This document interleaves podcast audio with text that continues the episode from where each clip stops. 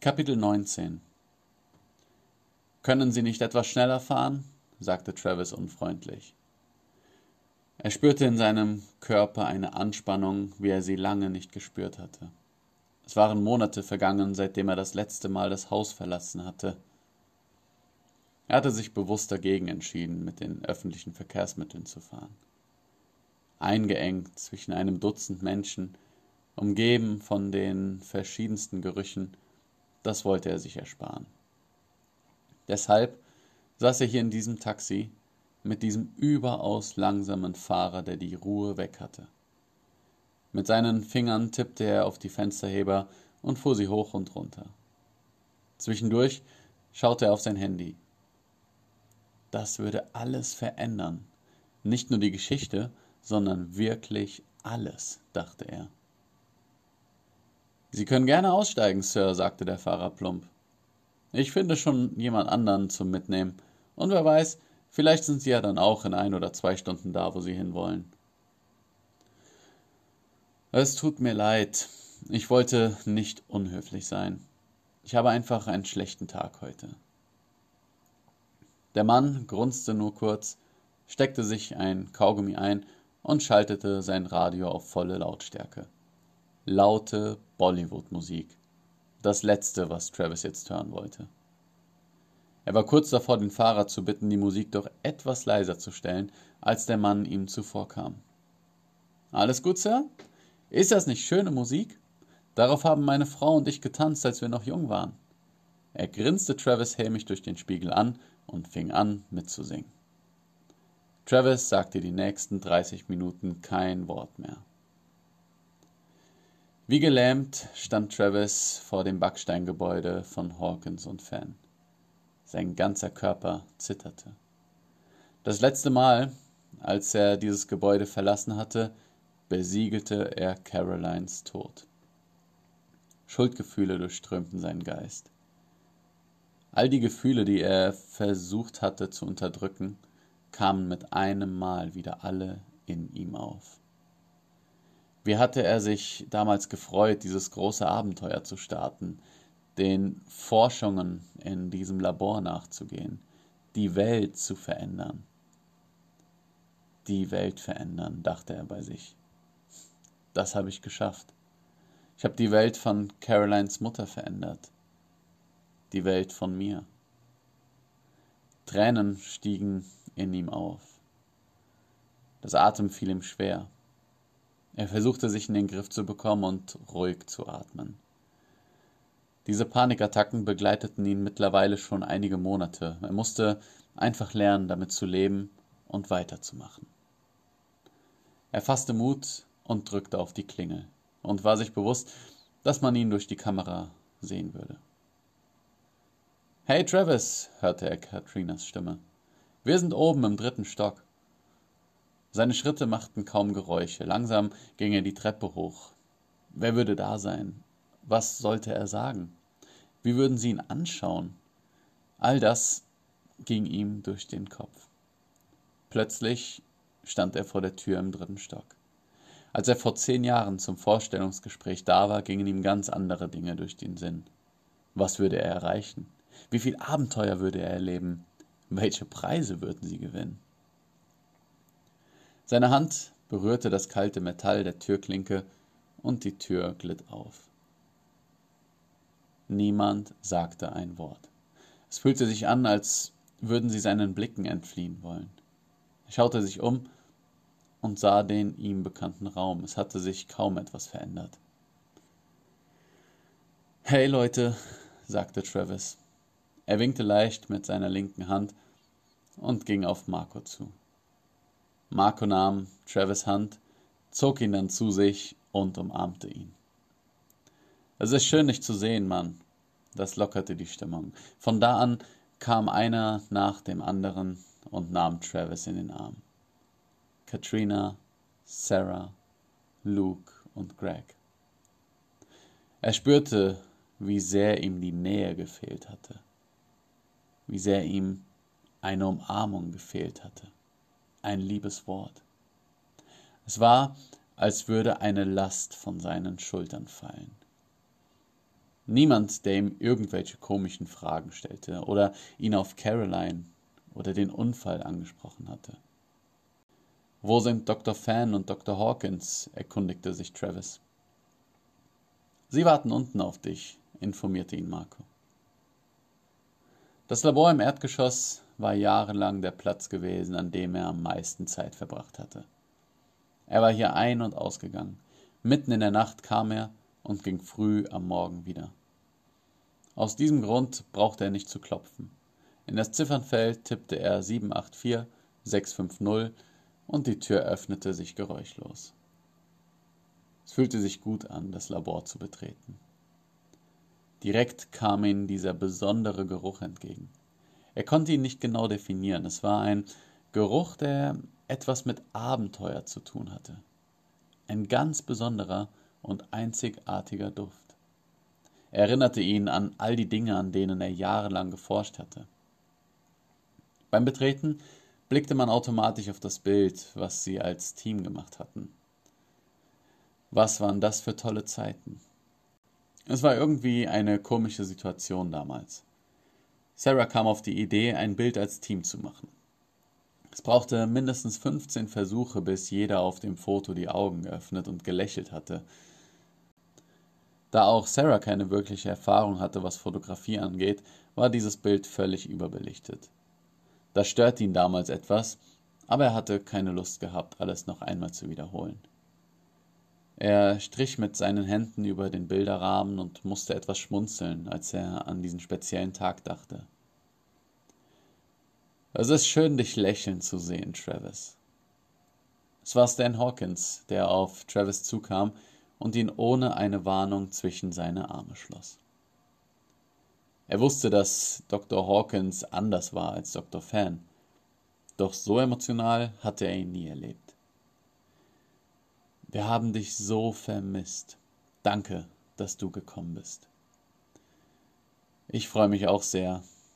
Ihr habt mich aber auch wirklich neugierig gemacht. Dr. Hawkins löste seine Umarmung und legte seinen Arm auf Travis Schulter. Komm doch erstmal rein. Willst du was trinken? Nein, danke, vielleicht später. Im Hintergrund hörte er, wie jemand schnell auf die Tastatur tippte und dabei vor sich hin murmelte. Dr. Fan hatte sich nicht geändert. Er arbeitete, wann immer es ging. Schon damals hatte er sich gewundert, dass der Doktor überhaupt schlafen konnte. Walter? Travis ist hier. Er reagierte nicht, tippte weiter auf der mechanischen Tastatur, schaute sich das Ergebnis auf dem Bildschirm an, nickte kurz und schrieb sich eine Notiz in sein Notizbuch. Dann schaltete er den Monitor aus und schaute zu Travis. Travis, du bist gekommen. Wie war dein Tag? Wie war dein Tag? dachte Travis. Monate haben wir uns nicht gesehen. Ich habe den schlimmsten Verlust erlitten, den man sich vorstellen kann, und alles, was er zu sagen hat, ist das? Danke, mein Tag war wie jeder andere Tag seit Monaten und ihrer? Sehr ereignisreich. Danke, dass du fragst. Travis war sich durchaus bewusst, dass Dr. Fan den Unterton in seiner Antwort nicht wahrnahm, doch es stimmte ihn trotzdem traurig. Er spürte, wie seine Hände anfingen zu schwitzen. Er schloss die Augen kurz und atmete tief ein und aus. Dr. Hawkins bemerkte, dass Travis sich nicht wohlfühlte und fasste das Wort. Lass uns doch in mein Büro gehen. Es gibt einiges zu besprechen. Wo ist eigentlich Elon Musk hin? bemerkte Travis und spielte damit auf die leere Fläche an, die er im oberen Büro bemerkt hatte. Er hat zwar große Visionen und wirklich gute Ideen, aber eigentlich geht es ihm doch nur um das Geld. Das passt einfach nicht zu uns, gab Dr. Hawkins als Antwort. Als Travis das Büro betrat, kamen ihm immer die Worte Minimalismus und Ordnung in den Sinn. Die Wände waren in dem hellsten Weiß gestrichen, das er kannte. An der hinteren Wand vor Stans Schreibtisch hatte er sich von einem renommierten Künstler Leuchtturm mit zwei Lichtern von Edward Hopper zeichnen lassen. Die schöne 1,10 Meter mal 75 Zentimeter große Szenerie gab dem Raum eine gewisse Ruhe und weckte in einem den Wunsch nach dem ländlichen. Der Schreibtisch von Dr. Hawkins war perfekt angeordnet. Nur das Nötigste fand Platz darauf, und diese Dinge waren bis auf den Millimeter positioniert. Der Laptop war genau gegenüber seines Stuhles aufgeklappt. Rechts daneben lag ein Kugelschreiber von Mont Blanc, der genau griffbereit war, um in das passende Notizheft zu schreiben. Sein Kaffeebecher wurde auf der anderen Seite auf einem Korkuntersetzer abgestellt. Er setzte sich auf seinen Platz und kontrollierte, ob der Computer auch richtig positioniert war.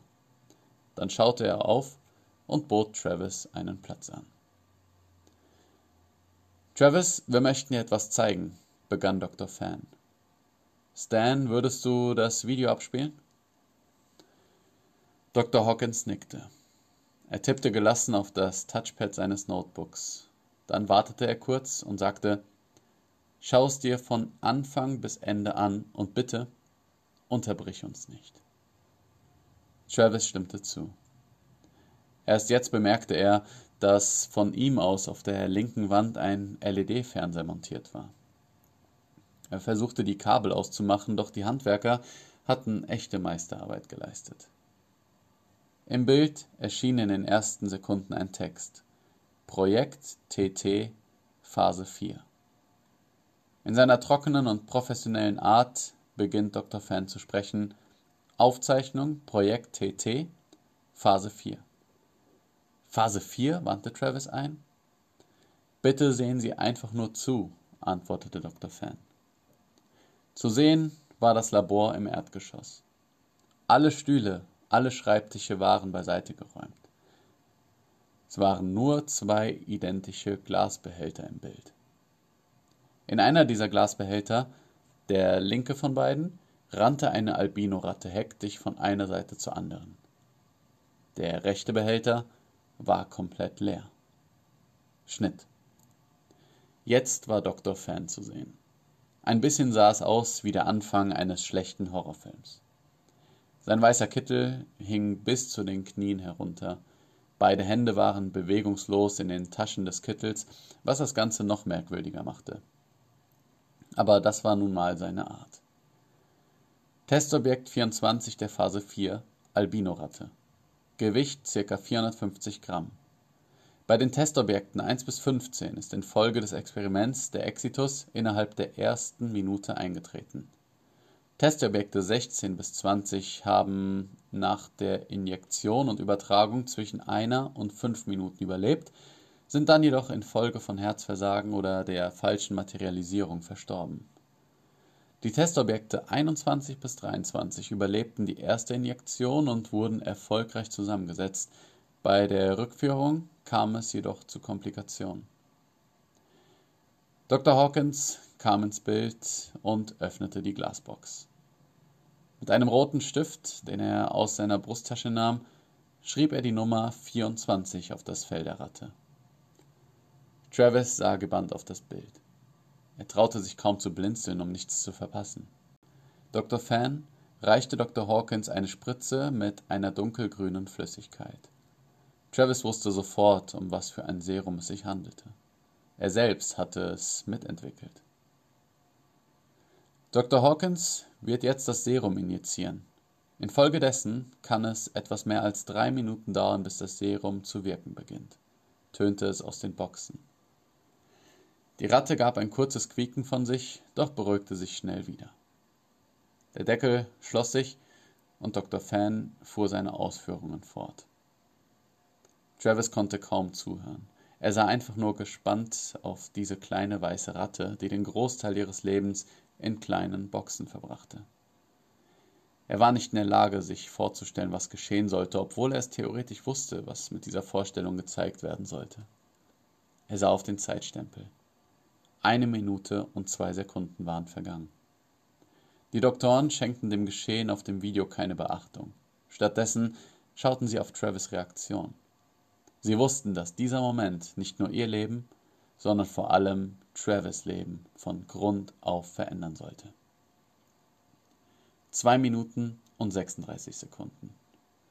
Das Video zeigte Nummer 24 jetzt in einer Nahaufnahme. Die Ratte schreckte mit einem Mal auf. Sie konnte sich nicht bewegen, jedoch zuckten ihre Gliedmaßen, als wären sie von einem starken Stromstoß getroffen worden. Die Krämpfe kamen und gingen so schnell, es machte den Eindruck, ein Kind würde an einem An- und Ausschalter spielen. Zwei Minuten 47 Sekunden. Was ist da gerade passiert? fragte Travis, jedoch ohne den Blick vom Video abzuwenden. Schau einfach weiter zu. Er tat, wie ihm geboten. Was ihn so verwirrt hatte, war die Tatsache, dass die Ratte nicht nur extreme Krämpfe hatte, sondern dass die Krämpfe von temporären Auflösungserscheinungen begleitet wurden. Schon vor Jahren hatten sie diese Erscheinungen vermutet, jedoch waren es nur Theorien. Jetzt konnte er es mit seinen eigenen Augen beobachten. Erst dachte er, ein Beinchen der Ratte würde unter ihrem Körper verschwinden, doch dann sah man deutlich, dass sich ein Teil der Ratte auflöste. Er hatte das Gefühl, jemand würde mit einem Radiergummi quer über die Ratte gehen. Der Rumpf verschwand langsam und war dann wieder da. Anschließend ruckte das Video einen kurzen Moment. Es gab ein kurzes Störsignal, gefolgt von flackernden Lichtern und dem Funken einer Lampe. Dann war das Bild schwarz. Doch das Video war keineswegs zu Ende. Der Zeitstempel lief weiter. Drei Minuten und 13 Sekunden. Der Raum erhellte sich wieder. Man sah wieder beide Glasboxen in der Totale. Beide waren leer. Dr. Fan trat ins Bild und stellte sich genau in die Mitte zwischen beiden Boxen. Testobjekt 24, Phase 1 scheint erfolgreich gewesen zu sein. Um nachzuvollziehen, ob Phase 2 erfolgreich abgeschlossen wurde und Phase 3 eintritt, benötigt es höchstwahrscheinlich ca. 5 bis 7 Minuten. Die Zeit verstrich. Man hörte keinen Ton, sondern sah nur, wie sich das Team beriet, Dokumente ansahen, sich Werte an den Glasboxen anschauten. Doch sonst geschah nichts. Zehn Minuten 23 Sekunden. Travis wurde ungeduldig. Hätte man es nicht schneiden können, dachte er bei sich, doch wollte nichts sagen. Hab Geduld, Travis, beruhigte ihn Dr. Hawkins und schien seine Gedanken gelesen zu haben.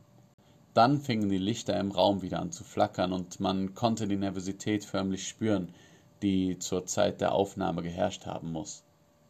Travis fixierte die linke Glasbox und wartete, was passieren würde nichts. Stattdessen erschien wie aus dem Nichts die Ratte Nummer 24 jedoch in der rechten Box. Doch sie war keineswegs die weiße Albino-Ratte, die er eben noch sah. Sie war mit Dreck verschmiert. Sie lag reglos in dieser Box. Plötzlich wieder dieses Krampfen. Sie hüpfte kurz auf und ab, ohne sich jedoch mit den Beinen zu bewegen. Sie war leblos. Doch irgendetwas bewegte sich in ihr.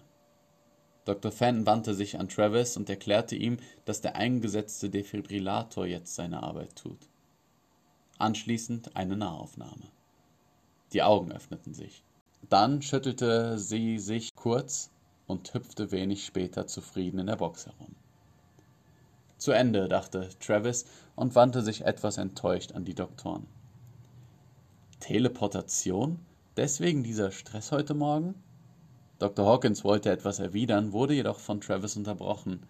Natürlich auch eine wichtige wissenschaftliche Errungenschaft, aber wie bitte hilft das mir? Keine Teleportation, Travis, sagte Dr. Hawkins und zeigte wiederum zum Video.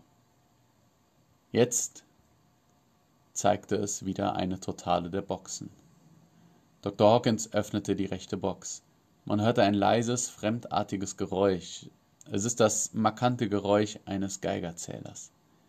Was will er damit? fährt es Travis durch den Kopf. Das Gerät macht nur leise Geräusche, doch sobald Dr. Hawkins in die Nähe der Ratte geht, scheint es eine Überlagerung an Tönen zu geben. Zur Demonstration fährt er damit über andere Gegenstände. Nichts. Dann demonstrierte er es wieder an der Ratte. Wieder das laute Pfeifen, Knarren dieses seltsamen Gerätes. Travis erinnerte sich wieder daran, wie er einmal diese Idee in den Raum geworfen hatte, aber es war eher ein Spaß, als dass er es ernst meinte. Er schließt wieder die Box, dann ein Schnitt. Dann tritt Dr. Fan wieder ins Bild. Der Zeitstempel ist zwei Tage weitergesprungen. Nach dem positiven Anschlagen des Geigerzählers nahmen wir eine Probe vom Testobjekt 24, um Phase 3 abzuschließen. Die Ergebnisse belegen eindeutig, dass das Tier folgender Zusammensetzung ausgesetzt war: Jod 131, Cäsium 134 und 137, Strontium 90 und Plutonium. Dies und weitere Fakten beweisen, dass das Testobjekt an folgendem Ort und zu folgender Zeit gereist war nämlich nach Travis vollendete den Satz Tschernobyl im Jahr 1986. Dr. Fan fügte hinzu, um genau zu sein, 30. April 1986, vier Tage nach der Nuklearkatastrophe. Dann wurde das Video wieder gestoppt. Was sagst du dazu, Travis? fragte Dr. Fan. Ihr habt es tatsächlich geschafft. Gab es schon humane Versuche? Noch nicht. Das Ganze ist noch sehr instabil und wir haben noch viel Arbeit vor uns. Genau deshalb haben wir dich gerufen. Warum? Um dir eine Frage zu stellen. Dr. Fan war nie ein Mensch, der Dinge in die Länge zog. Er kam meistens sofort auf den Punkt. Dieses Mal jedoch fixierte er ihn mit eisernem blick und machte eine theatralische pause. Willst du caroline retten?